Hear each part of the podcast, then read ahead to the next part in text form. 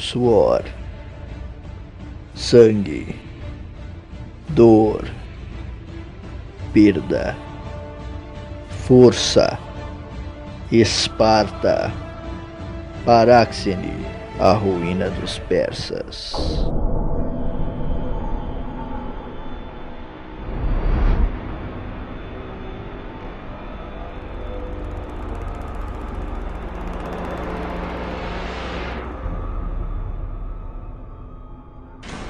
Minha idade era tão incerta quanto a vontade dos deuses. Por ter perdido meus pais, nunca soube a minha idade real. Mas os esparcíatas me puseram junto aos meninos em Agogê que eram da minha altura. Fosse eu um menino alto e novo, ou fosse eu um jovem mais velho e baixo, a adolescência chegou para mim. As transformações no treinamento foram drásticas. Não mais treinávamos com os punhos ou pedras, agora conhecíamos as espadas. A Siderospati era a espada de ferro espartana. Com cabo longo e guarda-mão curto, ela era leve na ponta da lâmina e pesada na empunhadura, o que fazia com que os golpes fossem rápidos e pesados ao mesmo tempo. Mas não era essa a arma que fazia um espartano. Empunharíamos lanças de guerra, a Lutsus Spartiatis. Nesse momento aprendemos a manipular a forja e o ferro. Testamos a temperatura do ferro, o peso do martelo e a complexa produção do carvão, pois todos os adolescentes deveriam forjar suas próprias Lutsus. Se a lança fosse fraca, o guerreiro também seria. O tempo de produção era muito amplo, e alguns jovens produziam suas lanças em até um ano. Eu levei três meses, pois me interessei pela arte de forjar com vigor e energia, e devo isso a meu amigo Cletarco. Cletarco era um homem feito, um períaco dono de quatro forjas em Esparta. Seu punho era firme como as montanhas da Grécia e sua sabedoria reverenciava Atena. Ele me escolheu quando a hora chegou para que eu fosse seu aluno primordial. Inicialmente eu não entendi o motivo da escolha de Cletarco, mas depois ele me disse que em meu olhar queimavam as brasas das forjas de Hefesto, e que meus braços eram martelo e bigorna. Só então eu reparei em algo que não recebia minha atenção: o meu corpo.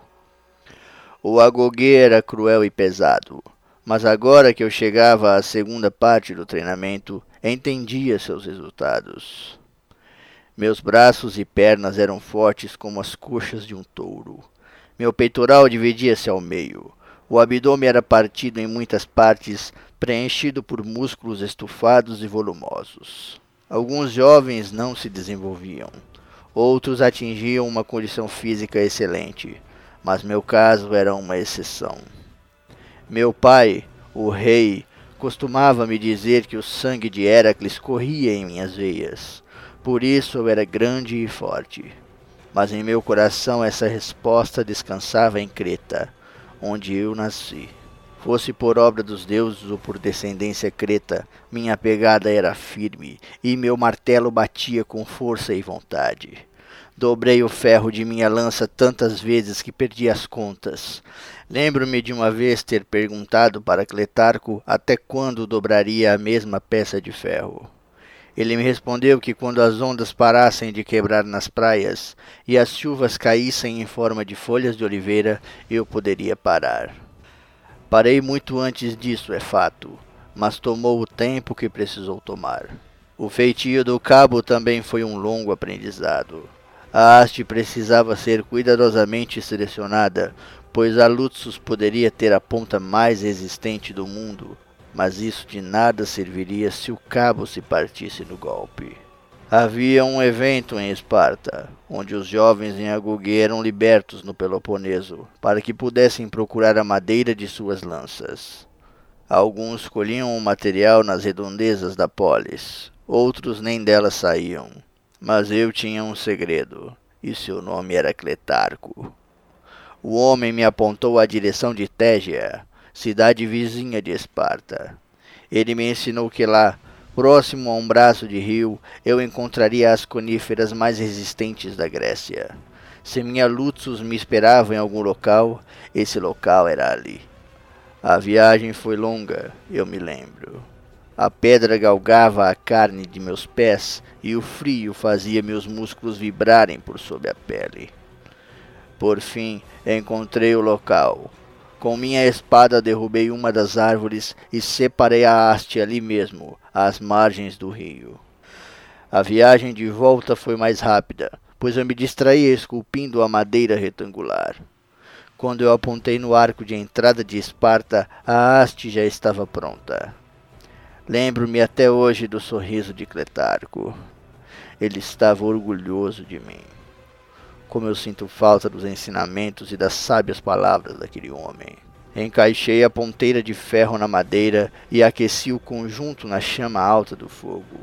Mergulhei couro cru em água fervente e depois retirei, cortando-o em tiras e amarrando-as próximo à ponta mortal. Então ela estava concluída. Cletarco a examinou e me disse que a madeira absorveria o suor de minha mão, tornando-a mais resistente e pesada. Quanto mais eu suasse empunhando minha lança, menos eu sangraria sem ela. Meu amigo estendeu a arma para mim e eu a empunhei. Poucas vezes em minha vida me senti tão divino quando quanto empunhei minha própria Luxus Spartiatis. Apertei o cabo com força, tensionando os músculos de meus braços e peitoral. Finalmente eu era um espartano.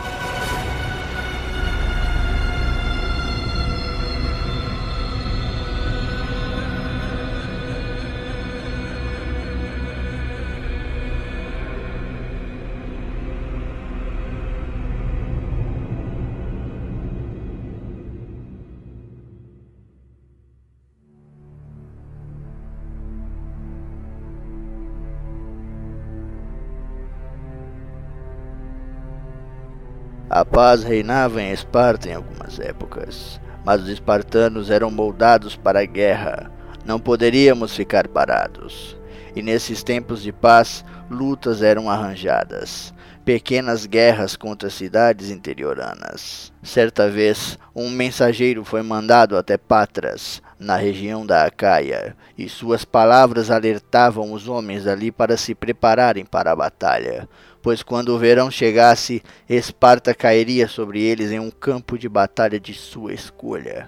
Lembro-me pouco dessa batalha, pois ela foi a minha primeira de muitas. Ao meu lado não havia Esparcíatas, mas sim meus irmãos de Agogê. Ela ficou conhecida em Esparta como a maior batalha de verão que os deuses puderam proporcionar. Falarei dela quando o momento for propício pois a atividade da guerra dominava meu coração, e para estes momentos necessito reunir o máximo de memórias possíveis. Mas havia outra atividade em Esparta que também morava em meu coração: os esportes. Eles eram apresentados na segunda fase do Agogê. Não havia maneira melhor de condicionar o físico do que nos esportes. Fui introduzido ao arremesso de disco, que era feito de madeira e ferro. A corrida rápida, a Grigoro Treximo, ajudou-me a controlar a respiração e me acostumar com o peso de meu corpo em desenvolvimento. As lutas de braço eram os jogos mais praticados na Catálima, pois dispensavam equipamentos e locais muito amplos. Apoiávamos os cotovelos na pedra, deitados com a barriga no solo e juntávamos as mãos num aperto firme. O conceito era simples. Quem dobrasse o braço do oponente até o solo venceria o jogo. Havia um esporte em específico em que Cletarco e eu éramos nêmesis. A corrida oplita, onde deveríamos correr completamente armados.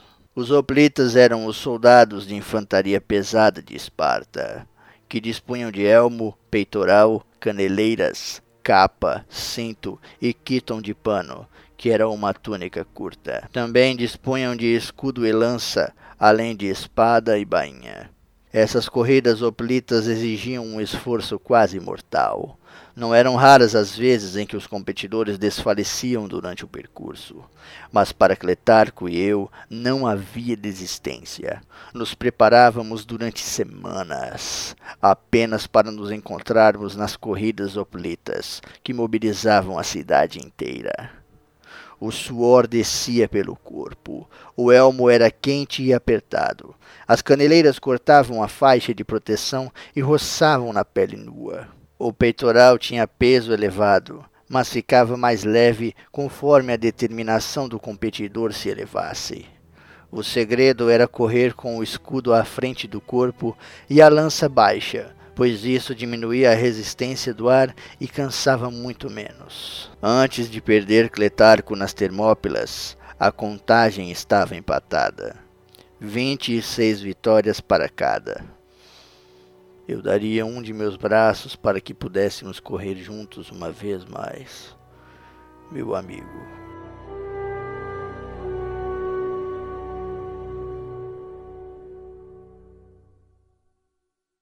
Foi após uma de nossas corridas que algo me aconteceu. Talvez uma das coisas mais terríveis de toda a minha vida. Eu havia acabado de me despir da pesada armadura espartana, quando fui abordado por uma figura que eu conhecia bem. Eu estava completamente nu, como de costume. Minha respiração era ofegante, pois a corrida havia sido massacrante, e meus músculos estavam inchados pelo esforço físico. Ela também se aproximava nua com os belos cabelos ao vento, um sorriso sedutor nos lábios, e era como se a própria Afrodite a tivesse esculpido no mármore branco. Seu corpo tocou o meu e eu fui prensado contra a parede. Não esbocei reação, fosse pelo desgaste da corrida ou pela magia dela. Uma de suas mãos tocou o meu peito nu e foi descendo por meu abdômen até meu sexo. Ali ela se demorou alguns instantes, acariciando até que ele estivesse viril e rígido, como o cabo de uma espada. Com a outra mão ela acariciou meu rosto, segurou uma de minhas mãos e levou até seu seio. Eu nada dizia, pois estava hipnotizado. Então ela ergueu uma de suas pernas, vagarosamente, insinuante como uma serpente, e apoiou seu calcanhar em meu ombro. Com as mãos, direcionou meu membro até a abertura de seu sexo. A penetrei de uma única estocada, forte e profunda, o que a fez virar os olhos e morder os lábios. Em movimentos repetitivos, eu continuei a ação. Então ela me surpreendeu. Com os lábios levemente abertos, se aproximou de meu rosto Afagou minha boca e pôs a língua lá dentro, delicadamente, tocando cada centímetro da minha própria língua. Por instinto, eu imitei o gesto, e esse foi meu primeiro beijo. Foi assim que me apaixonei por Lanfásmenos, a pior criatura que já conheci.